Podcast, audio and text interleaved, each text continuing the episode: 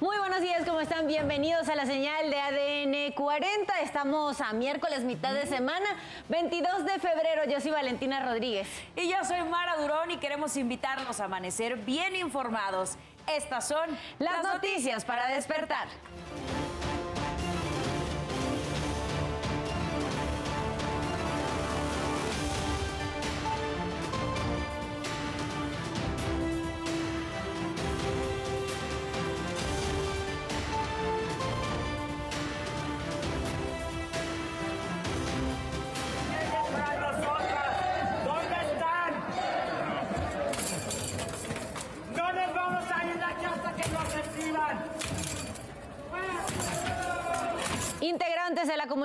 LGBTIQ vandalizan la fachada del Congreso de la Ciudad de México. Jurado declara culpable de cinco cargos a Genaro García Luna. Hasta junio se dará a conocer su sentencia. Policías capitalinos detienen a una mujer estadounidense presuntamente vinculada con el cártel Jalisco Nueva Generación. Le decomisaron varias dosis de droga. Aplican ley seca escalonada en la alcaldía Iztapalapa por la celebración de sus carnavales, afectando principalmente al sector restaurantero. La ley seca nos disminuye un 50% la venta y realmente sí, sí, la gente incluso se sale del, del- del restaurante. El presidente ruso Vladimir Putin enuncia la suspensión de su participación en el Tratado de Reducción de Armas Nucleares que tenía con Estados Unidos. No se pierda más adelante la buena noticia del día. Le mostraremos a unos científicos estadounidenses que desarrollaron un robot anfibio. Es muy similar a una tortuga. Lo hicieron para monitorear el entorno submarino y supervisar áreas acuáticas de difícil acceso para los humanos. ¿Y qué pasó durante la madrugada de este miércoles? Nos los cuentas tú, Isidro Corro. Adelante, muy buenos días. ¿Qué tal amigos? ¿Cómo están? Muy buenos días. Llegamos al miércoles, mitad de semana. ¿Qué ocurrió durante esa guardia nocturna? Enseguida les ofrezco un resumen en materia policíaca. Vámonos a la zona nororiente del Valle de México. Tuvimos una balacera, la cual tuvo como escenario el cruce de las calles Cuarta Avenida Italia, en la colonia Tamaulipas, esto en Ciudad de Zahualcóyotl, en el Estado de México. Dos eh, personas platicaban afuera de un domicilio cuando fueron atacados a tiros por varios desconocidos quienes viajaban en un auto. En el lugar murió uno de estos hombres, el otro grave fue llevado a un hospital. La policía realizó un operativo, pero no pudo detener a los presuntos responsables. Más información, tuvimos un cateo esta madrugada en la colonia Lindavista, exactamente en la calle Pernambuco, esquina Ticomán, muy cerca de la zona de Indios Verdes. Tres personas fueron detenidas en este lugar. En este operativo participaron agentes de inteligencia, la Secretaría de Seguridad Ciudadana, apoyados por el Ejército Mexicano y también Guardia Nacional. Amigos, al reporte que tenemos esta mañana. Muchas gracias Isidro por el reporte. Queremos invitarlos también a que visiten nuestro sitio web. Nos encuentran como www.adn40.mx. Aquí podrán encontrar toda la información que necesiten y en el momento que la requieran. Las calles de la Ciudad de México a esta hora registran buen avance. Avenida División del Norte en ambos sentidos entre Viaducto Miguel Alemán y Avenida Río Churubusco. Si va a transitar por las calles de la Ciudad de México, hágalo con mucho cuidado para evitar accidentes. Las condiciones meteorológicas para nuestro país todavía en la zona norte tienen los efectos del Frente Frío número 34 que se localiza en el noroeste. Además se combina con la séptima tormenta invernal de la temporada. Para la zona norte de nuestro país, estos fenómenos meteorológicos estarán dejando lluvias, tolvaneras, vientos, incluso para la zona serrana podría presentarse la probabilidad de caída de granizo. Para el litoral del Golfo de México, tomar precauciones por un evento de surada. Quiere decir que las temperaturas se van a elevar, tome precauciones. Le recuerdo que en ADN 40 evolucionamos y queremos estar más cerca de usted. Por eso lo invito a reportar a través de todas nuestras redes sociales con el hashtag Ciudadano en Tiempo Real. Cualquier denuncia, reporte o situación que le inquiete. A través de redes sociales denunciaron las cajas y autos que invaden un carril de la calle eh, Benenuto en Celini, es junto al metro Miscuac. Esto está complicando el descenso de los usuarios del trolebús. Les recuerdo que mi compañera Saraí Uribe estará a las 12 del día leyendo todo lo que nos manden con el hashtag Ciudadano en Tiempo Real. Son las 5 con 34 minutos de la mañana. Seguimos con la información. Estas imágenes que le vamos a mostrar a continuación son de un asalto sobre Avenida Conscripto en la Ciudad de México. Un automovilista captó el momento en el que ese sujeto vestido de negro se acerca a el vehículo blanco de lujo, amenaza al conductor y en menos de 20 segundos escapa con las pertenencias. Se le ve que también tiene un arma consigo.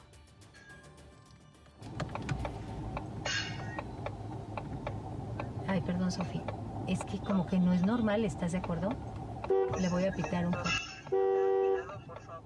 No, no, no, sí, trae pistola. que, No se ve, que no se dé cuenta que lo, que lo tomaste. Los presuntos montachoques fueron captados en calles en Naucalpan, Estado de México. Testigos mencionan que estos sujetos se le cerraron el paso al conductor del carro gris bajo la excusa que intentó provocar un accidente. Se bajaron de la unidad y lo insultaron hasta que comenzaron a agredirlo desde la ventana. Incluso se ve que uno de ellos forcejea con él y después se regresan a su automóvil. El C5 del Estado de México tomó el reporte e informó que se canalizó al área correspondiente para su debida atención.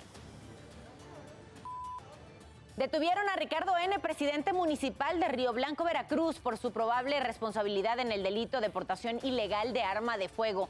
Esto ocurrió mientras iba a bordo de una camioneta en la colonia Nuevo San José, en Córdoba.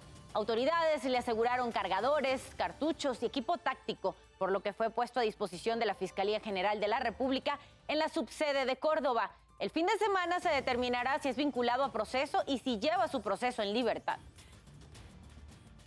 El Festival de la Cosecha de Marihuana Medicinal se realizó en la comunidad Agüerito, Paraguay, justo en una de las regiones más violentas del país.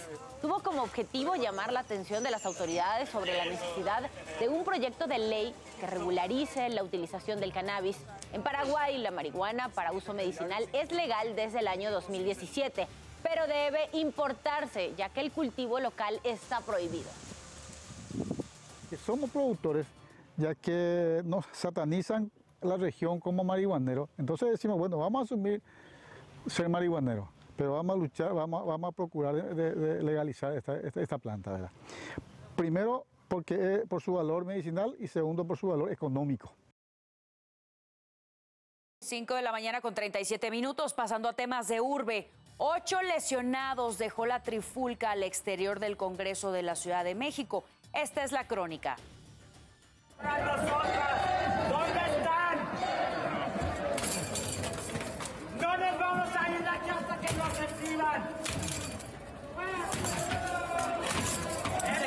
Un grupo de manifestantes irrumpió en el Congreso de la Ciudad de México para exigir la derogación a la iniciativa de ley que busca prohibir y castigar con cárcel las cirugías y tratamientos de cambio de género en menores de edad y para exigir la derogación del artículo 159 que lleva dos años atorado en las comisiones de la, de la Cámara de Diputados de la Ciudad de México.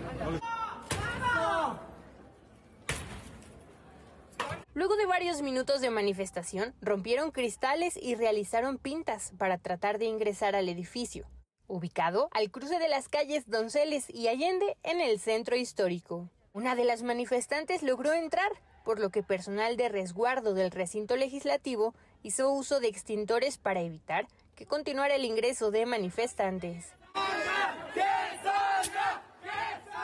Cada que nosotros vengamos a protestar y no salgan las personas responsables que tienen que responder ante la ciudadanía por su trabajo, va a seguir pasando esto.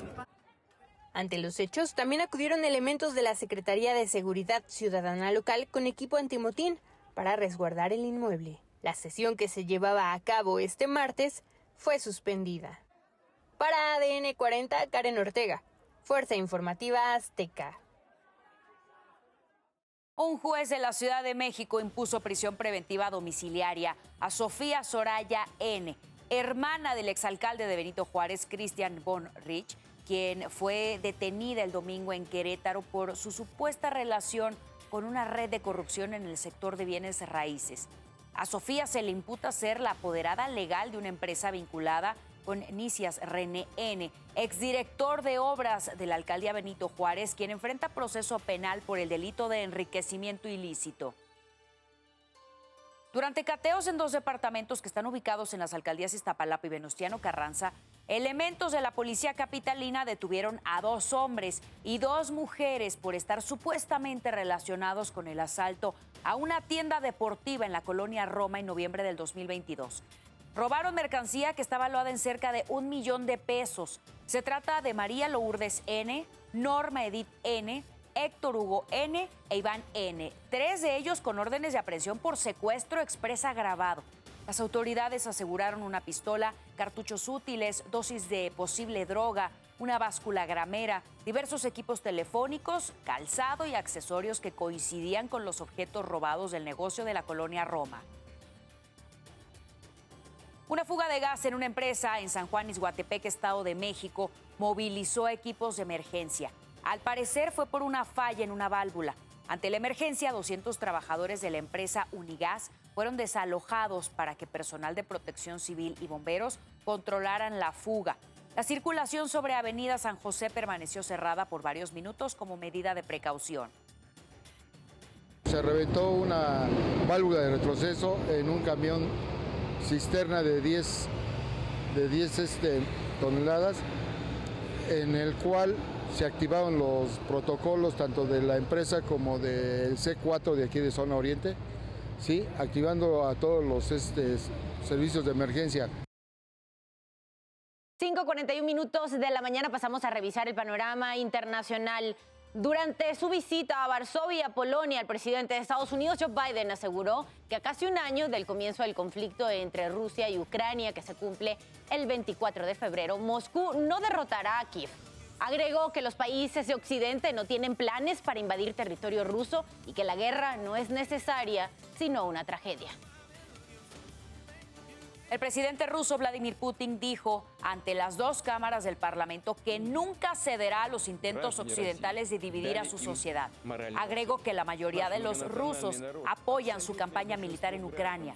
Dijo que los países de Occidente favorecen a los traidores que se oponen a las acciones de Rusia y agradeció a los soldados y ciudadanos por su coraje al aprobar lo que Moscú llama una operación militar especial en Ucrania.